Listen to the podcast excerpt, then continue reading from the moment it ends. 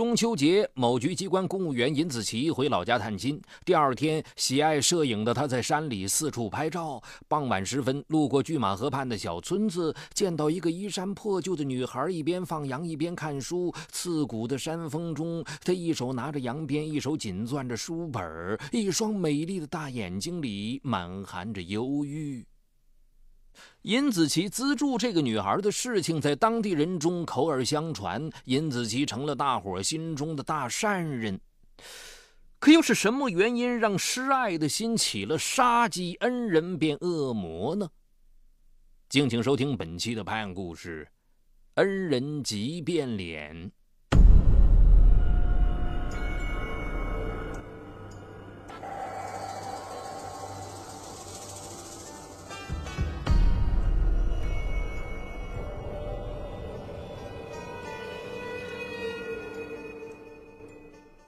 尹子奇看着这个和自己女儿年龄相仿的女孩，升起了深深的爱怜，主动跟女孩打招呼，说要讨碗水喝。女孩子立刻把他带到自己的家，那是位于一处山坳里的简陋的石头房，屋里没有一样像样的家具。女孩的父母，两位憔悴的中年男女，都躺在床上不住的呻吟。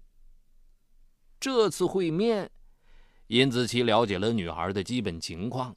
她叫夏梅，十五岁，母亲常年有慢性咳喘病，不能下地。父亲在打工时摔断了腿，黑心老板只丢给她一千元钱，便再也不管她。断了经济来源，夏梅只好担起了家庭的重担。她辍学了，还准备外出打工。夏梅的悲惨处境深深打动了尹子奇。返回城里，他立即联系了保定的一家医院，自己出钱让夏梅的父亲夏小军住了进去，然后又找到律师和劳动仲裁机构，在了解了相关法律后，将那个黑心老板告上了法庭。在法庭的调解下，老板负责夏小军的医治。经过三个月的治疗，夏小军病情稳定了许多。虽然不能进行重体力劳动，但是已经能下地，生活能自理了。与此同时，尹子奇也帮助夏梅重返校园。他还每月给夏梅汇款一百三十元，并承诺将供养她完成学业。这些钱在城市里虽然不起眼，但是在偏僻的山沟里帮了夏梅的大忙。他用这钱不仅交了学费、书费，还略有剩余，可以给家里买一些粮食和蔬菜。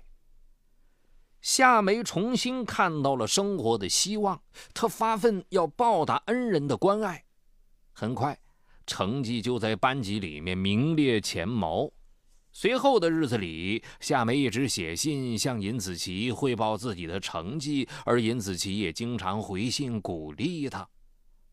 二零零三年，夏梅到了初三，为了鼓励她走出大山，尹子琪鼓励夏梅报考县里最好的学校，写信告诉她，学费你不用发愁，只要你好好学习，叔叔供你到大学毕业。他还让女儿找了复习资料，邮寄给夏梅。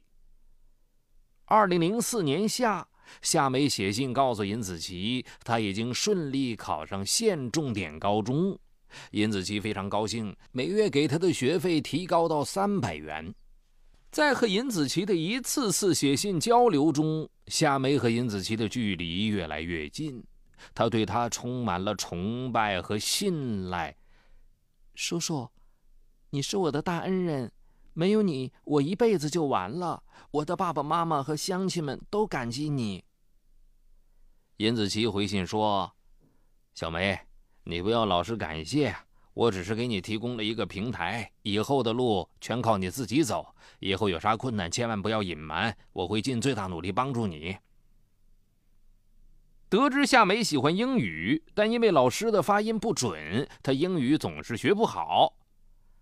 尹子奇立刻给夏梅买了整个初中和高中课程的英语磁带，又将女儿用过的课外英语听力磁带邮寄给她，还给她买了一个复读机。自从得到这套磁带，夏梅如鱼得水，每天早晨五点钟起床，发疯般的学习，走在山道上还拿着英语单词不停地背。夏梅学到了纯正的英文发音，将自己以前的错误发音纠正过来，英语成绩快速提高。尹子奇资助夏梅的举动一直瞒着妻子周平。周平是保定一家医院的护士，是个朴实节俭的女人。尹子奇当初想到要长期资助一个孩子上学，不是一笔小钱，他怕和妻子解释不清，就戒了烟，把出差补助和单位发的福利都偷偷攒起来，用于资助夏梅。由于数额不大，而公务员的奖金和福利在逐年增长，所以对家庭生活影响不大。周平也并不知晓。在高中三年里，夏梅发奋用功，每天除了吃饭就是学习。每天宿舍灯熄后，她还点蜡烛学习，成绩始终保持在班上前三名。渐渐的。乡亲们和学校的老师都知道了尹子奇资助夏梅的事情，在当地人的口耳相传中，尹子奇成为了大伙心中的大善人。叔叔，告诉你一个好消息，我考了六百三十分，考上了电力大学，我要到城里来上学了，可以经常和叔叔见面了。收到录取通知书，整个山村都沸腾了。村子里敲锣打鼓，还放了鞭炮，爸爸妈妈高兴的哭了。二零零七年八月份的一天，尹子奇收到了夏梅的来信。读着这封信，尹子奇心里五味杂陈。他的女儿尹诗雅同年也参加了高考，可以前成绩优异的她只考了五百四十分，被一所专科学院录取。尹诗雅之所以高考发挥不理想，据班主任分析，最主要的原因是高考前几个月她陷入了一场早恋，学习成绩受到影响。周平脸上布满阴云，后悔对女儿关心不够。尹子奇也懊悔莫及。高考前，他大半的心思都在为夏梅操心，为她寄复习资料，为她寄营养品；而对女儿尹诗雅却是粗心大意，全权交给妻子照顾。在自己的资助下，别人的孩子考上了大学，而自己的孩子却考得那么糟，尹子奇怎么也无法接受这个结果。以前他曾经多次在夏梅的信中提到女儿，女儿如何如何优秀，而现在夏梅却远远超过了女儿。以前他那么热心资助夏梅，这一切都建立在对弱势的同情和怜惜之上，可是现在的他却要接受别人的同情与怜悯了。最让他无法面对的是，他还要继续资助优秀的夏梅完成大学学业。一想到此，他就心里堵得慌。二零零七年八月底，尹子奇家里来了两个不速之客：夏梅和老村长。哎呀，恩人呐，我们来看望您了。一进门，他们就将两大包红枣和山蘑菇交给尹子奇。哎，这是乡亲们的一点心意，感谢你为我们村子供出了这么个好孩子。寒暄过后，老村长双手捧出了夏梅的大学录取通知书，那里面明确的写着第一年的学费八千元。哎呀，要开学了，我是送夏梅来上学的。可学费太贵，乡亲们只凑了两千，呃，其他的就全靠您的资助了。我代表大伙谢谢您了。老村长这样说道。哎，好的，我，我，我，我，我会实现我的诺言。尹子奇尴尬的说：“叔叔，我也想好了，我到了学校就开始打工，以后。”我会尽快自食其力。夏梅很懂事的说。夏梅和老村长的突然造访，让一切都大白于天下，也让周平惊愕不已。她心里非常恼火，但是在村长面前，她还是给丈夫留了面子。她强压着火气，借口要去医院上班，先走了。临出门，她狠狠剜了尹子奇一眼。晚上，夏梅和老村长走了，周平和女儿也回家了。她终于把压抑了一天的情绪向丈夫爆发了出来。怪不得你不怎么管自己的孩子，原来是在资助别人的孩子。人家不会管你叫爸爸，诗雅才是你的亲女儿。到头来人家飞黄腾达了，谁还记得你？告诉你啊，以后不许你再管他。尹诗雅也是一脸惊讶。刚刚经受了高考打击的他，得知爸爸在资助别的女孩，他感觉被父亲抛弃了。他伤心的哭着说：“爸爸喜欢的不是自己，而是别人。”扭头跑出了家门。妻女的态度让本来就心烦的尹子琪更加雪上加霜。他几晚都睡不着觉，他开始后悔资助夏梅了。但现在骑虎难下。自己如果退出，势必将留下小人之名，还会伤害到夏梅。事已至此，他只好打掉牙齿往肚子里咽。大学学费昂贵，女儿也刚上大学，未来几年的学费就需要三万多元。对这个普通的工薪家庭来说，这已经是一笔巨款，哪里还有余钱资助夏梅的大学费用呢？而仅凭他的私房钱，显然已经无法满足夏梅的学业。可存款都掌握在妻子手里，怎么跟他说呢？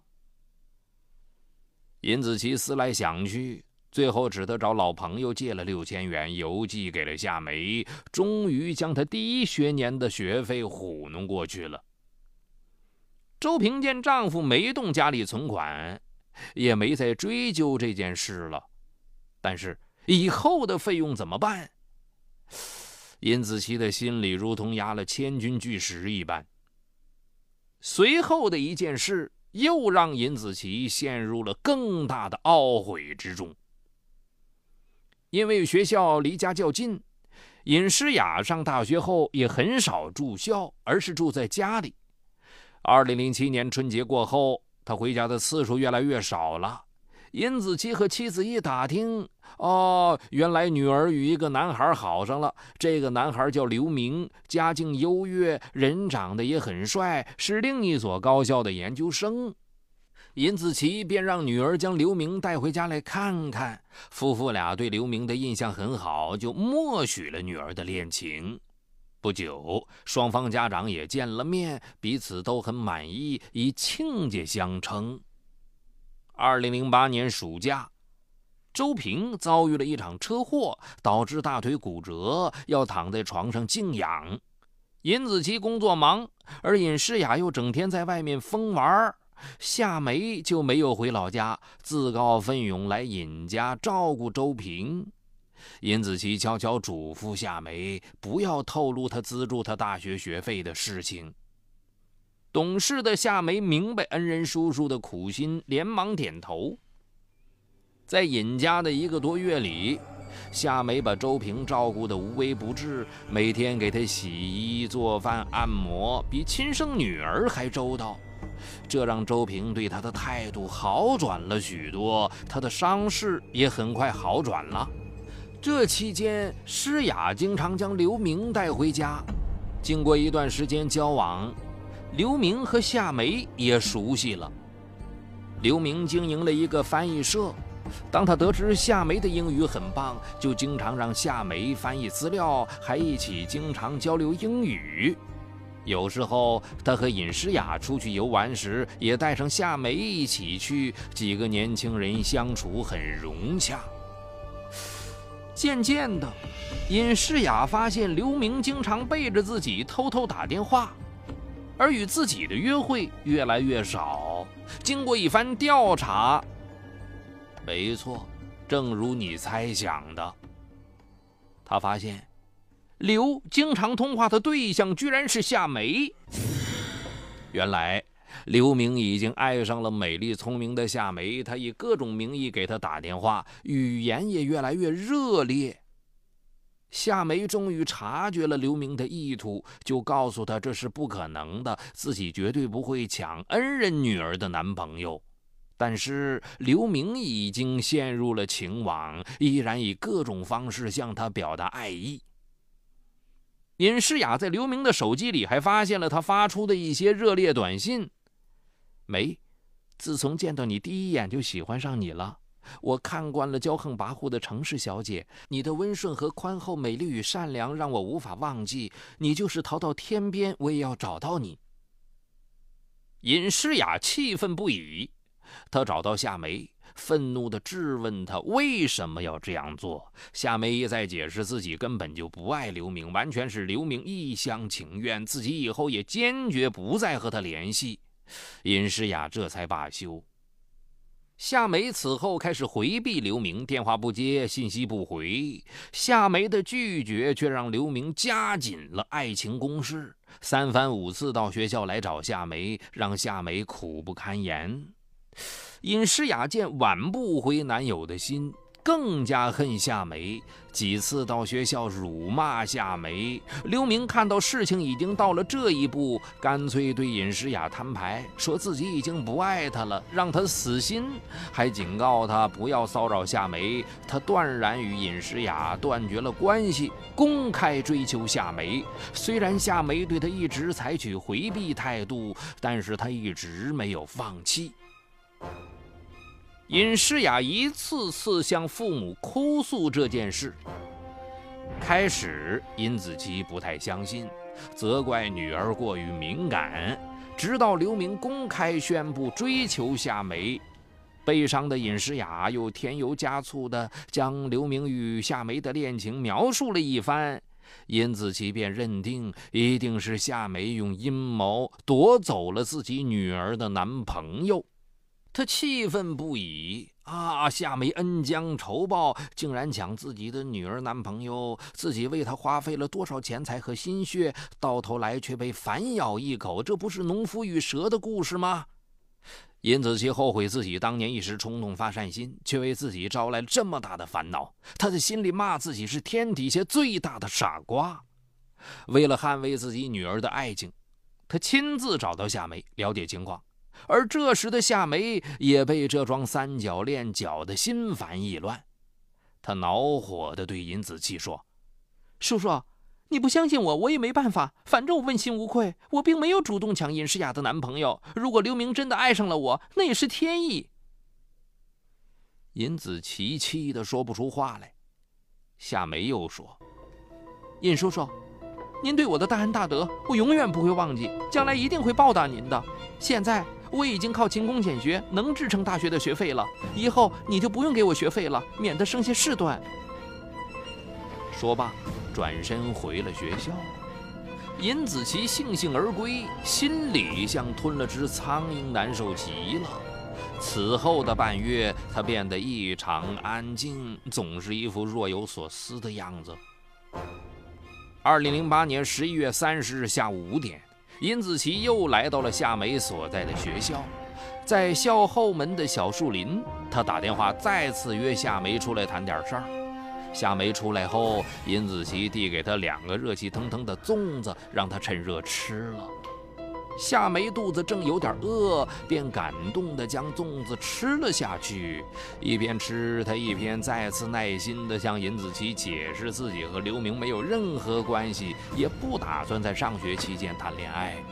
但尹子琪并没有再追问他什么，只是笑着一面安慰他，一面让他快吃。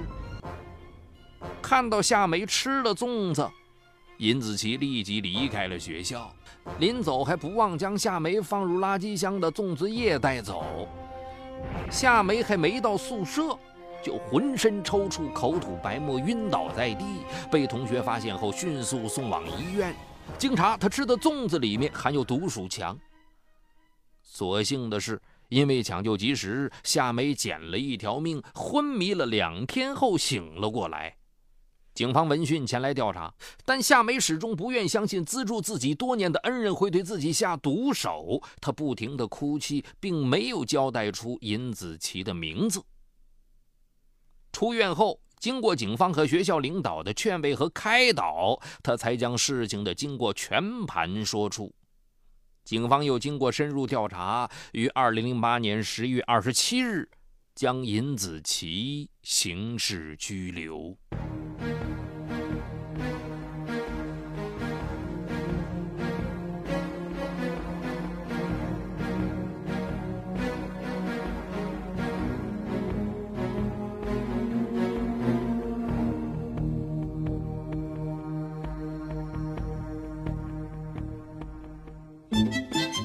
嗨，你好，我是雷鸣，向您推荐我的精品节目《解读自控力》。失控与自控、拖延与高效，一直是我们生活当中循环往复的话题。很多人都有过这样的经历：想要升职加薪，工作却总是拖到最后一分钟才开始；想要攒钱买房，每月的透支卡就总是透支；想要减肥变美，却管不住自己的嘴巴，总是错败；想要放松一下，却总是忍不住熬夜上网，熊猫眼越来越严重。我想说的是，不是你不够努力，而是不够有自控力。那就听我来详细为你解读斯坦福大学最受欢迎的心理学课程——自控力，让我们重新成功掌握自己的时间和生活。就在蜻蜓 FM 搜索框里搜索“自控力”三个字，目前已有几十万人做出选择，并借此开始了改变。蜻蜓 FM 搜索“自控力”。